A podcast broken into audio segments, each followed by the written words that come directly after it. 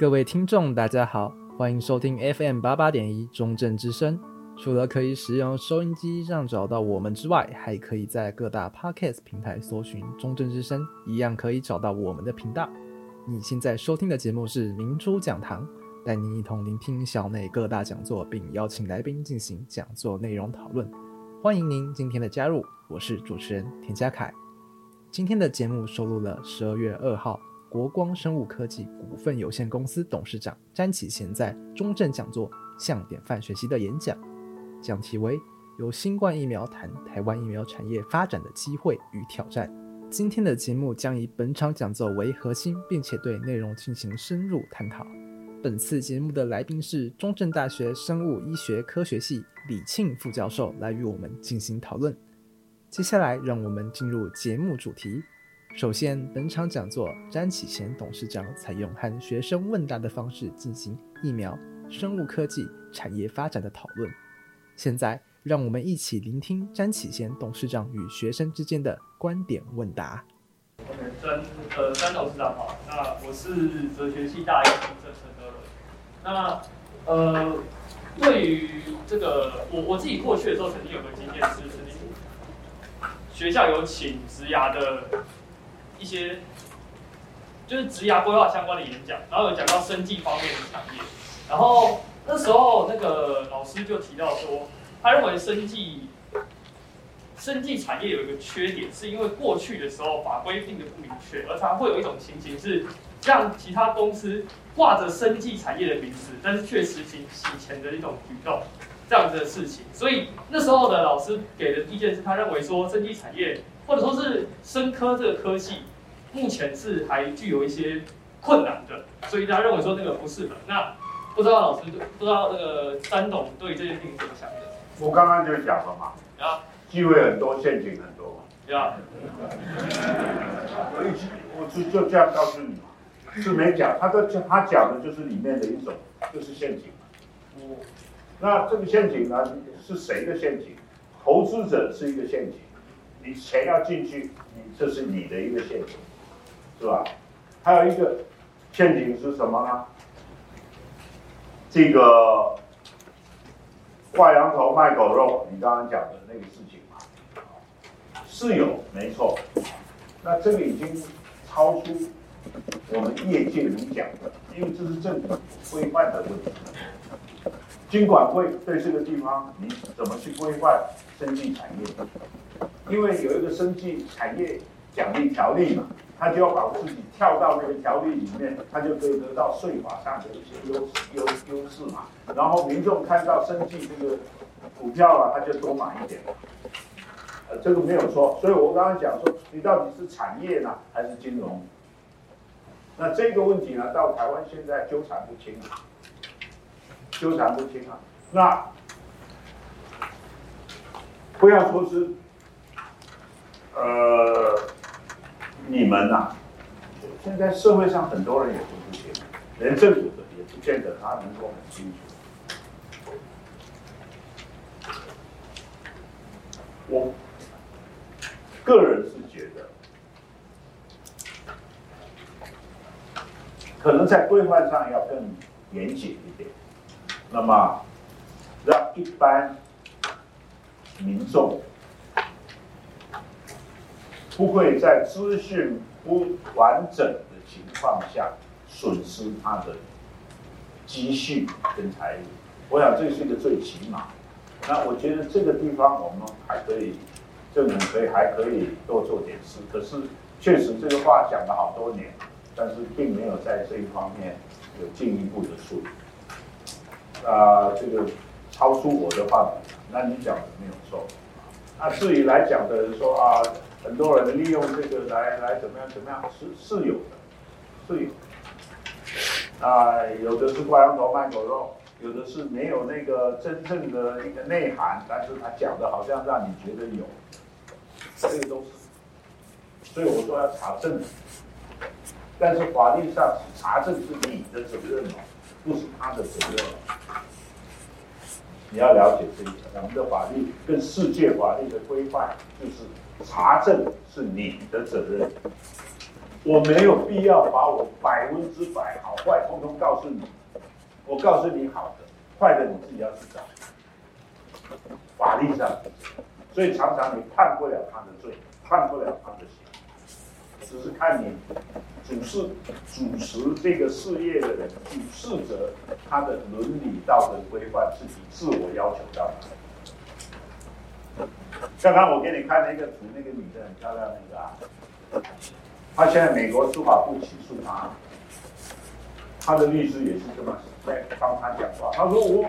我告我告诉你的啊，是这样啊，但是你有的事是你自己联想的啊，是你联想的啊，我没这么说啊，我没有犯罪，而且还在两边还在争辩之中，所以你的通识学课啊就很好啊，就把这个整个题目放大，他他的意思就是这样的啊。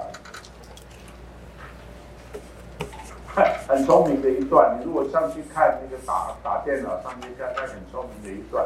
他他要求人家投资，他把那个呃呃分析的资料、专业资料好好厚，拿去给辉辉瑞、辉瑞看。辉瑞看一看说这个不行啊，我看很很困难，谢谢还给他。然后他还是去找其他投资人，啊，其他投资人也进去了。后来他美国现在检察官起诉他，到了法院才知道说他给人家看的那个上面都盖有辉瑞的 logo，啊，所以把辉瑞的人找去问了，辉瑞说没有啊，我跟他们讲不要啊，我们不要啊，我们也你看我的我们的 mail 也告诉他不要啊，那他为什么会有在这里？他说我也不知道啊，我也没有同意他用啊。那问的那个公司的人，那公司的人说：“我放在上面又没有说我跟他合作，我是告诉你他看过了。”由詹启贤董事长回应的答案，我们可以知道，生物科技产业有着挂羊头卖狗肉的现象，原因是目前法律规范上不够严谨，因此我们能从中看到机会，但也可能碰上陷阱。接下来，让我们来听听。詹启贤董事长与学生的第二段问答。刚刚董事长提到说，台湾生技的台湾生技产业的优势还有挑战。那我想问的是关于挑战，就是为什么为什么董事长会认为说台湾的关键领域？讲到国际法规，那是因为教育上面，我们的教育上面有不足的地方，还是因为社会风气？好，所谓这个国际的法规啊，除非你是在这个产业，否则你不会想去知道这个法规，因为只有跟你有关系嘛，而且很很 specific，法律系的人也不会跟你说这个。他也不晓得，就像法律系的学的毕业生，除非他将来去特别做证券交易法，或者他也不会很注意到里面的一些规则。除非他特别去注意到这个呃教育的，他也不会知道教育里面有特别哪些规则。更何况每一个国家是不一样，这个没有全世界的标准了，每一个国家的标准是不。有它特定的要求，所以你要去了解一般的，还有世界的，在一个特定的一个东西，光是疫苗就跟生物一般生物科技就不一样，光是疫苗生物科技就跟医疗仪器又不一样，是一个很专业的问题。可是这些专业的人在哪里呢？除非你自己进到。这个产业里面来，或者学校、法学院没有时间跟你说这个，也没有老师会跟你说这个。那国际上有啊？为什么有？因为他在产业里面，所以这些人才在哪里啊？都在产业里面。要么就是在政府的法规的单位，特别这个单位懂这个法规的人。那他懂自己国家，他不一定知道其他国家。那只有产业，因为我要去这里，我去这里申请，我才会去研究它的产业，它的要求，所以我去准备。就像你们学生毕业了，你将来这里毕业了，你想到英国去念硕士班，你到哪一个大学，你就会去看英国的要求是什么，你去准备。你要到美国，去看美国；你要到日本去看看，没有人可以告诉你，除非你的老师去在英国念过书，让他知道这个要怎么办，他也不见得知道日本。那这个产业。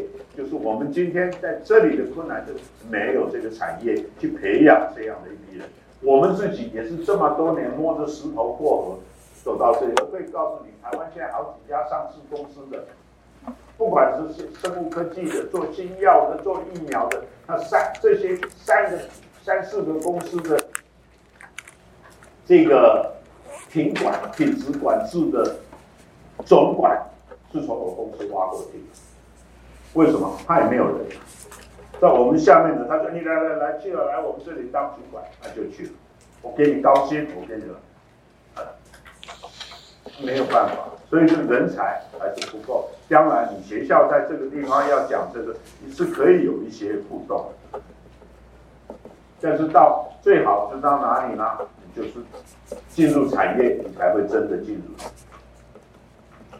这人才，我刚刚讲研发。” OK，因为研发比较一般，不是一般啊，就是说研发的那个基本的产的这个科学原理都是一样，但是接接下来就不一样。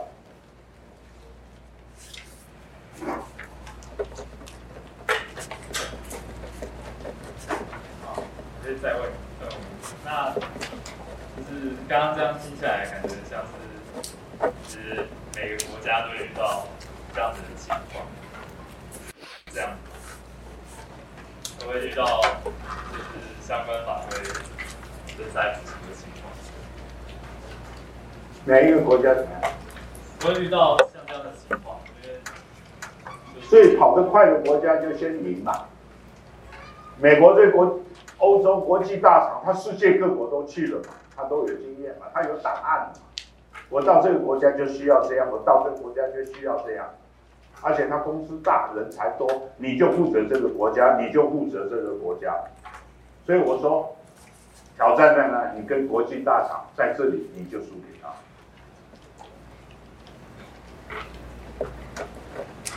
他。他也有一组人专门负责台湾。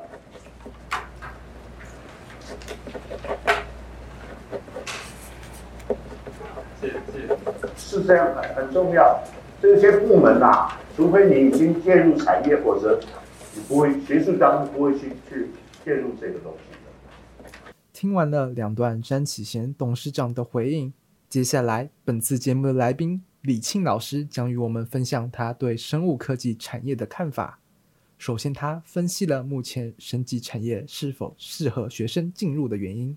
任何产业都会需要新血去推进那个产业的。进步，所以其实当然会，任何时间点、任何产业都会适合学生进去，但是是用哪一个角度进去啊？主要是这样。譬如说，生技产业来讲好了，那呃，如果对于像譬如说，哦，像我们是生意系、生命科学系、生物技术系。那如果医学院的话，其实还有一些像检验科、检验学系、药学系，其实进入这个产业都不是问题。那个主要是因为生技产业真的产业产业里面，它是多元化，是一个跨领域的。就像那一天，其实詹董事长其实有稍微提到，我不太确定大家有没有听懂他在讲什么。我是。他这样讲，我其实是蛮有感触的啦。就是说，因为第一件事情就是说，它主要是高技术门槛的一个产业，嗯，不比那个所谓的电子厂啊、五 G 啊那些，它的技术水平其实非常高。你要做到好，技术水平要非常好。可是技术水平要做到好，也就是说，里面的从业人员一定有一批，他一定是就是所谓技术导向的人。那技术导向就等于就是像我们系上的同学，他必须要学得很好。可是你只是在这个产业里，因为它是产业，不是做研究，所以你很会做实验，不没有办法成为一个产业，所以你就会需要各方呃不同背景的人进来去做所谓的跨领域的合作。那甚至每一个在在我来看，生技产业的里面的人，从事里面的人，要斜杠斜杠到再斜杠。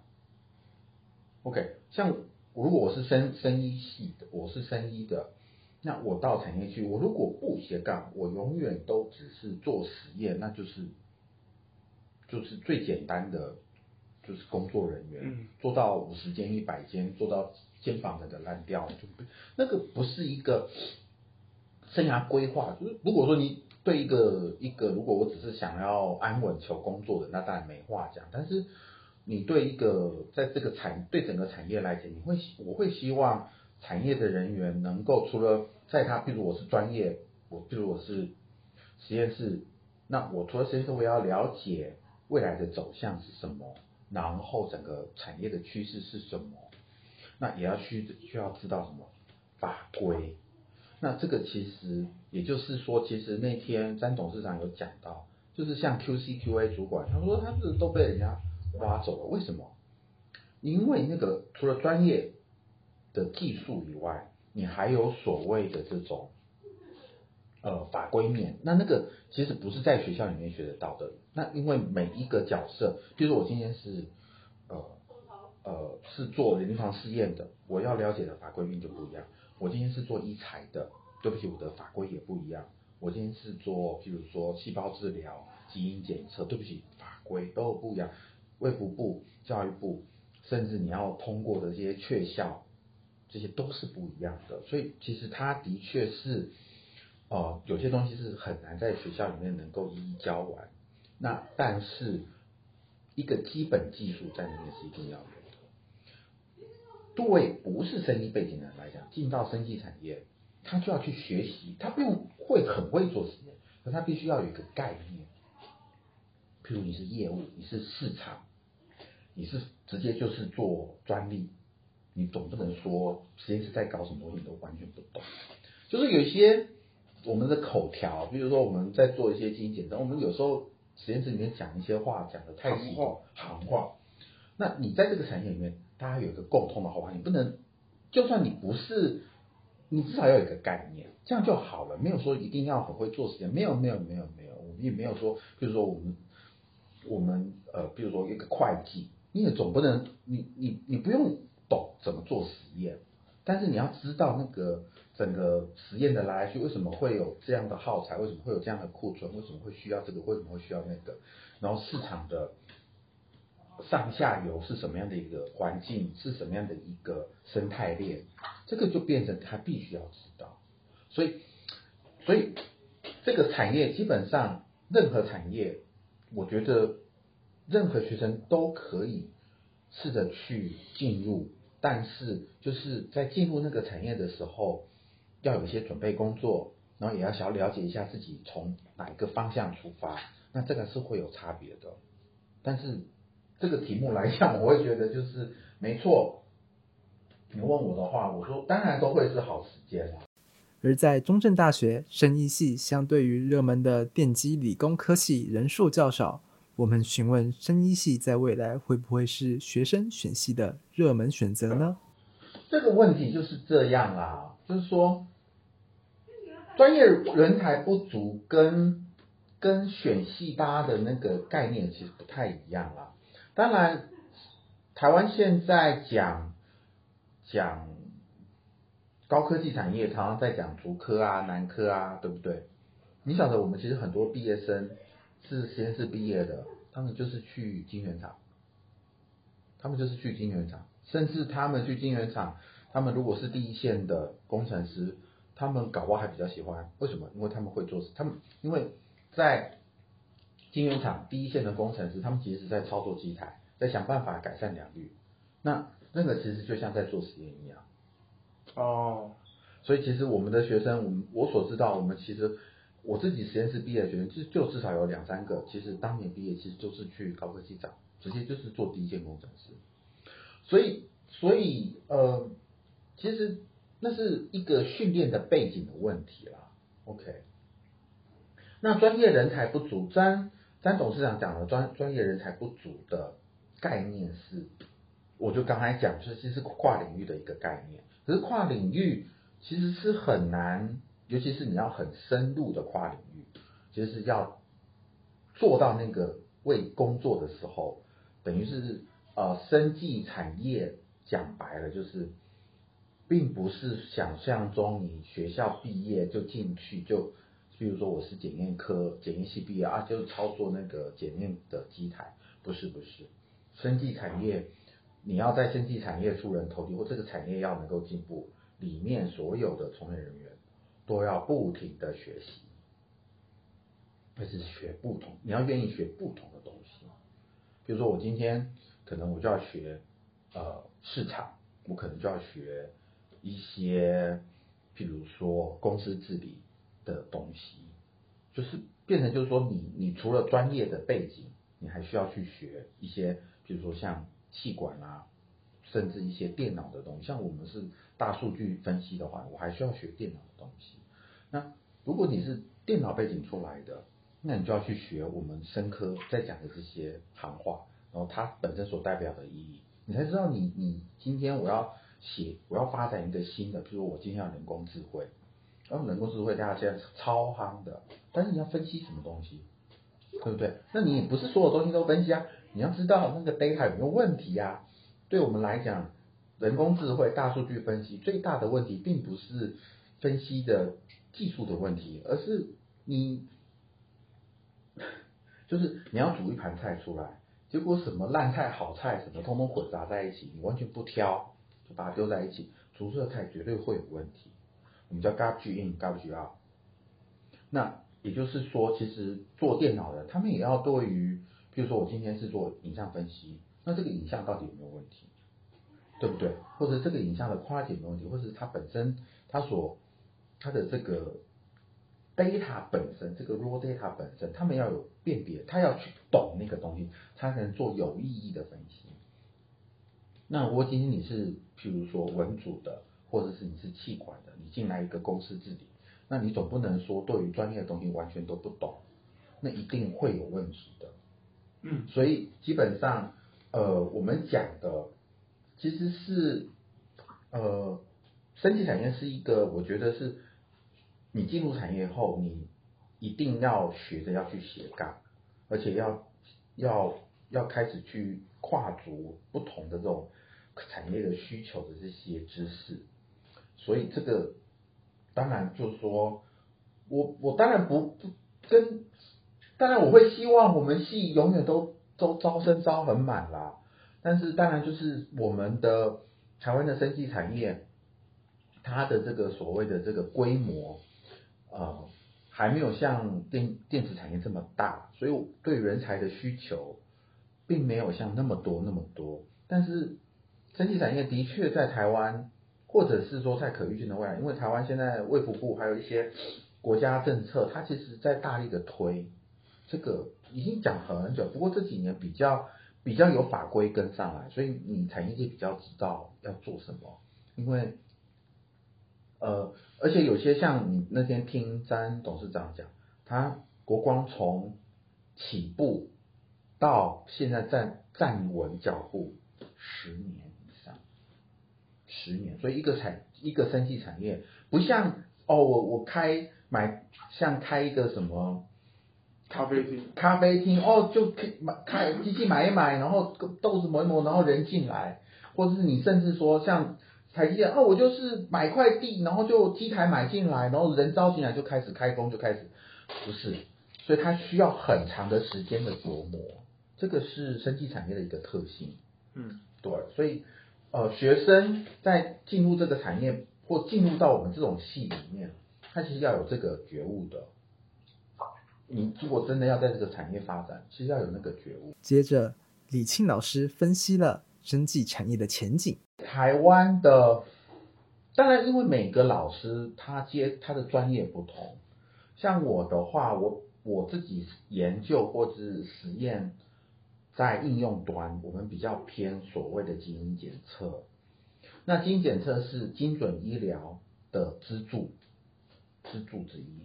那在整个整个台湾来讲，精准医疗的技术，其实我们我们到外面去，其实呃，大家很努力的在做这件事情，而且呃，政府在过去几年，他们在大力推动所谓的精准医疗。那所以这个它会是变成一个，就是未在未来五到十年，它一定是一个蓬勃发展的一个产业。呃，重点是你光只是台湾，但是台湾市场不大啦。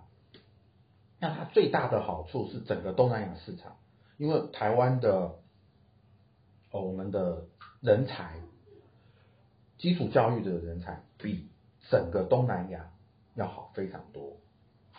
所以其实像基因检测这一块，呃，很可能就是说，这当然看每个公司的。做法会不一样，像我就知道说有的就是直接去国外设点，把人带过去，把技术带过去，OK。那有的就是这个又是另外一个好处，sample 可以过来，他直接把那边的样本直接空运到台湾来，我们在这边做分析，然后发报告给他们。所以这个是非常的这个这个，因为呃尖端医疗是台湾。呃，就是尖端医疗是台湾的一个强项，这个真的不骗你。台湾的这个基础医学的教育非常的扎实，然后你台湾的医生都很厉害，所以就是嗯、刚才讲什么？就就说其实就说台湾以医学方面来讲，在未来这个会是一个很大的这个产业，那范围很广哦。范范围非常非常的广，那疫苗是其中一块嘛，它就是医学，一就是整个生技产业中间的一环，它非常的大。那目前呃产业里面呃疫苗，因为是这这一两年，我们因为 COVID 十九的关系，它又重新获得大家很多的重重视。那在那之前的话，就是人工智慧，呃基因检测，然后细胞治疗。这三大东西是，其实是台湾所谓精准医疗平台的三大补助的对象。OK，那也是现在世界的趋势啦。那台湾其实走的算蛮，呃，蛮快的，至少比呃，当然我们走的没有像美国、日本那么快，但是我们是比其他大陆是胡搞，几乎胡搞。那我们是有有模有样。规规矩矩的做事情啊，因为我们可以就像詹董事讲的，我们是直接接轨全世界，就是我们做出来的东西是可以接轨全世界的，因为我们是中规中矩，按照一个世界的共同认定的一个标准在做事情。对，那这个是那整个会比所谓的其他东南亚国家是要进步很快很多这样子。对，所以这个产业我是。是还是很有前景的。最后，我们向李沁老师询问：以教育者的观点，生物科技在台湾是否有可以改善的地方？我觉得以生技的生技产业的教育，因为台湾社会上面现在有一个莫名的认为生技产业没有前景，或者是说很多很多学高中的老师会觉得，因为。这个很好玩的是，因为很多台湾是呃证照导向的国家，台湾很喜欢证照，什么东西都要证照。可惜的是，我们生医或生技其实有的证照并不多。实际上，我们学生毕业是没有证照的，又不像药学系啊、什么检验科啊什么，那是因为他们直接就是有特定的工作。那可是才可是你去。你如果你是放射师好，你就每天去拍 X 光，就帮病人拍出拍一辈子。你的工作内容就是这样。那生技产业其实是，就像我讲，它是一个不停变动，每五年甚至每十年，甚至会有一个完全的大改变。就像我到中正来，大概十年前吧，大概我们所谓的次世代定序的技术出来，直接就翻覆了整个的研究导向跟临床应用，十年内，那十年一轮就直接整个那个，你你如果没有跟上，你产业界里面的人没有跟上，或者是学校老师没有跟上，其实你已经脱离最先进的东西一段时间了，一段就直接落一段，所以。对学校老师来讲，变成就是其实我们就要蛮努力的，一也是一样，就是要不停的学新的东西。